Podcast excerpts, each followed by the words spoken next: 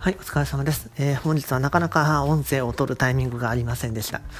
はっきりして一日、本当にあの、エラー対応、サポート対応というところで終わってしまいました。やばしです。非常にやばしです。いやま、どうしても、こう、現場に投下するツールが増えたりしてくると、それに対する対応っていうのに追われてしまうと。で、実感しているのが、本当に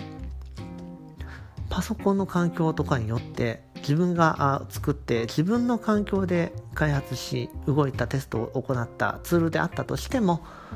相手方のあユーザーの PC でもそれが動くかっていう確証がなくて非常に不安定っていうところが難しいところです。で、また最近の4月にあった Windows アップデート、Office のアップデートの関係でなかなか痛めつけられている形になっています。それが主な原因なのか、また別の問題になっているのか、非常に難しいところです。ただやっぱり自分の環境では再現できないところのエラーについて言われたりすると、どうにももうひたすら想像力と忍耐力と検索力と最終的にはその人との交渉術になってくるのかもしれないなと思ったりしていますが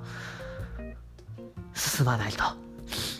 ただこんなこと言ってる前に本当にもう木曜日になって木曜日も終わってしまいます。非常に危険です。あ何度かうまく進めれる方法というかそちらについては2パターンあります。1つは自分の能力をひたすら上げていくと。で2つ目が不要なもの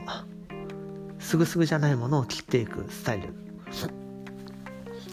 でこちらの方についてなんですけれどもそれを折衷案両方合わせ持った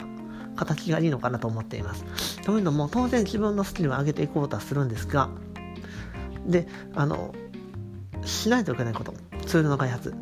ここについてはとりあえずどんな形でもいいので直近の一旦動いたとりあえず自分の環境では少なくとも動いたというものを先方に渡すと。そうすることによって一旦形ができるので、ね、なので、まずはとりあえず無理くりでもいいから完成させて、それをとりあえず相手に渡すと。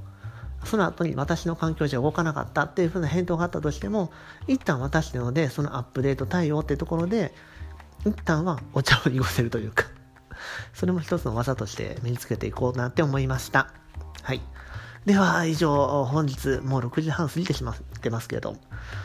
なんとか時間を作って続けていきたいと思います。はい、えー、本日もありがとうございました。